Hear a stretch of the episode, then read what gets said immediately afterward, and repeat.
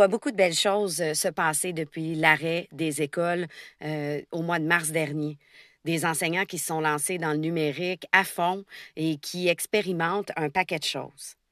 Par contre, je vois aussi une difficulté à lâcher prise avec notre contrôle habituel. On s'entend que lorsqu'on enseigne en ligne, on est loin d'avoir le contrôle qu'on a habituellement dans une classe.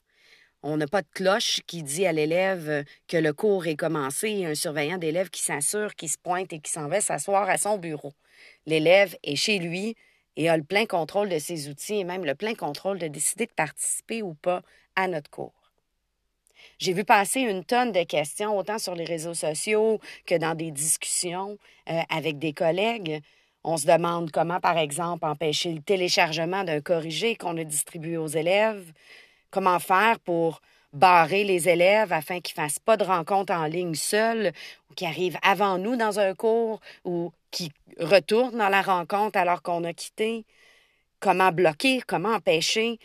C'est les questions les plus fréquentes que je vois passer, malheureusement, en lien avec la technologie. J'aimerais bien voir des questions beaucoup plus positives, mais je comprends aussi qu'on est déstabilisé et qu'on doit s'adapter à un nouvel environnement. Malheureusement, je n'ai pas une bonne nouvelle. C'est pratiquement impossible de tout contrôler sur, sur, le réseau, sur Internet, dans les outils. Il y a certaines options qui vont être possibles de bloquer. Je vous donne l'exemple de bloquer le téléchargement de notre corrigé. Il y a des options qui permettent effectivement d'enlever le bouton télécharger, enlever le bouton imprimer, mais empêcher la capture d'écran, empêcher qu'un élève prenne son cellulaire et prenne en photo le corrigé avant qu'il disparaisse, ça va être pratiquement impossible. C'est une guerre qu'on ne gagnera jamais. Je vous donne un exemple de quelque chose qu'on voulait bloquer, qui par défaut était un moment un peu de panique de comment je fais pour bloquer ça, comment je fais pour contrôler ça, mais que si on réfléchit, il y a un paquet d'autres raisons qu'il faut prendre en compte. Un enseignant sur les réseaux sociaux disait comment je fais pour forcer les élèves à ouvrir leur caméra? Donc, elle faisait une rencontre en ligne avec ses élèves, mais certains élèves fermaient leur caméra pendant le cours. Et là, ben, c'est impossible de savoir si l'élève dort sur son bureau ou est en train de jouer un jeu vidéo pendant. En classe, on le verrait tout de suite. Par vidéo, impossible. Donc, elle voulait savoir comment on pouvait utiliser l'outil pour forcer l'ouverture d'une caméra. J'ai beaucoup aimé les réponses qui ont suivi et les questionnements qui ont suivi. Et c'est ce genre de questionnement-là que j'espère voir au lieu d'une recherche de contrôle. Des profs ont répondu ben, si l'élève est anxieux de se faire voir à la caméra, si jamais l'élève à la maison est dans le salon parce qu'il n'y a pas d'autre endroit pour suivre son cours et qu'il a cinq autres membres de sa famille, dont son petit frère fatigant qui court partout, puis il n'a pas envie qu'on voit ça. Et si l'élève est juste pas tout à fait à l'aise de montrer sa maison parce qu'il n'y a pas un, bureau privé dans lequel il peut s'isoler, il n'a pas envie que ses collègues de classe voient son environnement de maison ou portent un jugement. La bonne chose à faire, au lieu de chercher l'outil de contrôle, l'outil qui va activer et forcer l'élève à ouvrir sa caméra, c'est peut-être justement de communiquer avec l'élève et de voir qu'est-ce qui fait en sorte que l'élève n'active pas sa caméra? Peut-être permettre aux élèves, suite à une discussion où justement ces problématiques-là ressortent, ben, d'interagir autrement, en utilisant le clavardage, par exemple, ou des applications ou des extensions plutôt qui permettent euh, de, réagir avec. Euh, par exemple, des espèces de petits emojis ou des petits pouces en l'air, ou d'activer son micro pour participer il va falloir penser à cette réalité-là et pas juste penser je veux pouvoir contrôler. La salle de classe virtuelle n'est pas du tout la même chose que notre salle de classe et c'est déstabilisant. Interdire et contrôler, ça marche pas. Personnellement, à l'adolescence, ma mère avait euh, une règle qui disait que je ne pouvais pas mettre de jeans troués et de rouge à lèvres rouge. J'étais, je crois, en secondaire 1 et trouvais que c'était trop jeune pour me mettre du gros rouge à lèvres rouge pétant et elle me l'interdisait. Ben, qu'est-ce que j'ai fait avec un interdit puis un blocage? Ben, j'avais dans mon sac, dans le fond de mon sac, bien caché, ma paire de jeans troués et mon rouge à lèvres rouge. Je partais bien habillée comme ma mère voulait. Je lui faisais des beaux sourires et je m'en allais plus loin. Et je faisais quoi? je mettais mon rouge à lèvres rouge au coin de la rue, puis je mettais mes jeans dans la salle de bain de l'école. En arrivant, je me changeais. Interdire, ça fonctionne pas. La règle, la discussion du rouge à lèvres rouge et des jeans troués, on n'a pas trouvé, moi et ma mère, un équilibre là-dessus. On n'a pas eu une discussion où je respectais ce concept. Ben, je faisais quoi? Ben, je contournais la règle. Nos élèves vont faire la même chose. On s'entend que pour certains élèves, pour certains enfants plus dociles, et on s'entend qu'on déteste le mot, ben c'est facile, on dit non, puis ils écoutent. Avec d'autres, ben ils vont chercher à, contrôler eux-mêmes et à combattre le contrôle.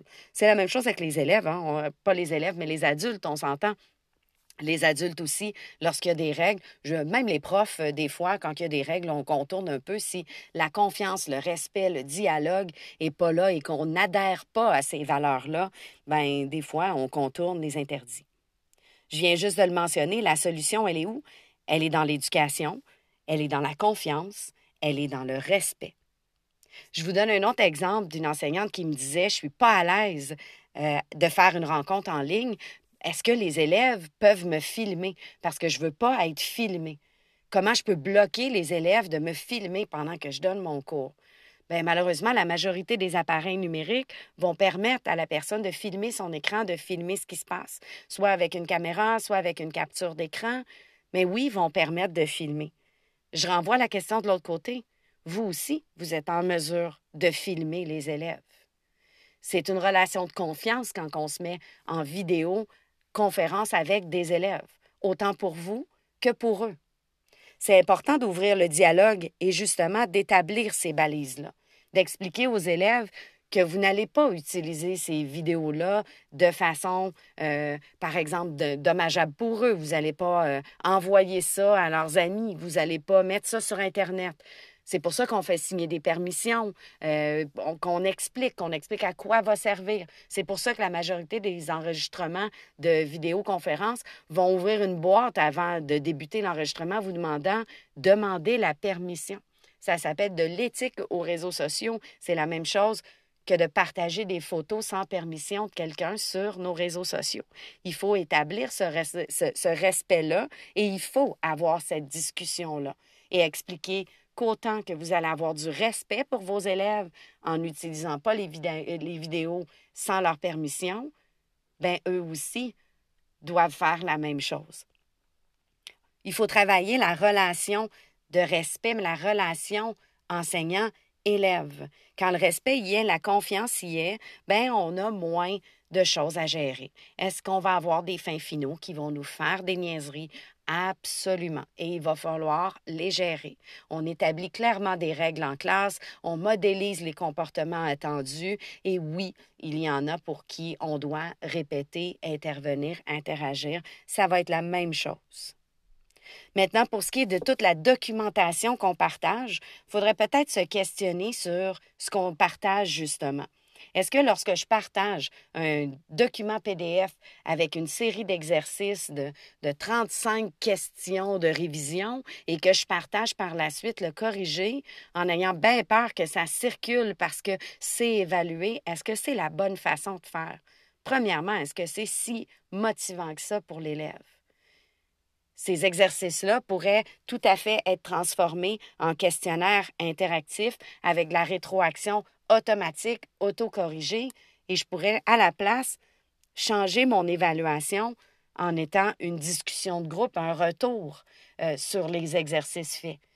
Des entrevues individuelles, par exemple, qui ne permettraient pas à l'élève de tricher parce que les questions, il ne les a pas d'avance et c'est spontané. Ça me permet vraiment de voir la compréhension de l'élève. Vous savez, tout, tout, ce qui est de l'évaluation des connaissances puis d'apprendre par cœur, Bien, à distance, on a Google. On s'entend qu'on peut facilement aller faire une recherche. Par contre, de demander à l'élève de comprendre le concept et comprendre ce qui s'est passé et de nous le raconter, par exemple, dans une vidéo, dans une présentation qui ferait euh, un petit groupe dans vidéoconférence, de nous présenter un projet, par exemple, en mode entrevue 1-1 avec l'enseignant, bien ça, c'est difficile de googler notre réponse ou que notre parent ait fait notre devoir à notre place, parce qu'il faut être préparé sur notre sujet. On se questionne aussi beaucoup sur la motivation des élèves. Ça compte pas, il n'y a pas de notes, les élèves, ça les intéresse moins. Mais c'est un petit peu de notre responsabilité que de changer ça, et c'est une belle occasion présentement de changer tout ça et de leur montrer que même s'il n'y a pas une note, ça peut être motivant d'apprendre. Mais c'est sûr que si ce qu'on fait, c'est juste essayer de transposer notre examen d'écriture de trois heures en leur faisant faire à la maison, en activant leur caméra et en surveillant nos 30 élèves à la fois sur notre écran et en disant Simon, je t'ai vu, qu'est-ce que tu fais? Tu t'es levé de ton bureau. À distance, on est loin de les motiver sur apprendre. On les motive à tu as une évaluation, tu vas être surveillé, tu vas avoir une note.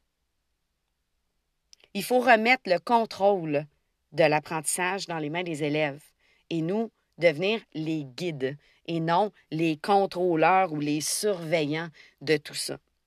Ça va demander de s'adapter et ça va demander un énorme changement de pratique. On est habitué à nos séances d'examen de trois heures supervisées où on, vérifie. On n'est pas habitué de dire on va faire une entrevue avec les élèves. Ça va demander du temps, ça va demander de l'adaptation. C'est pas facile et ça peut même devenir un conflit de valeurs à l'intérieur de nous-mêmes, parce que c'est comme ça qu'on enseigne, c'est ça qui fonctionne. Et c'est difficile de vivre avec des méga changements comme on le vit. Ça fait déjà plus de deux mois qu'on vit des changements et qu'on s'adapte. Moi, je pense qu'on en est capable. Je pense qu'on peut faire mieux puis qu'on peut motiver nos élèves, même s'il n'y a pas de notes, en changeant. Puis ça, on a le contrôle.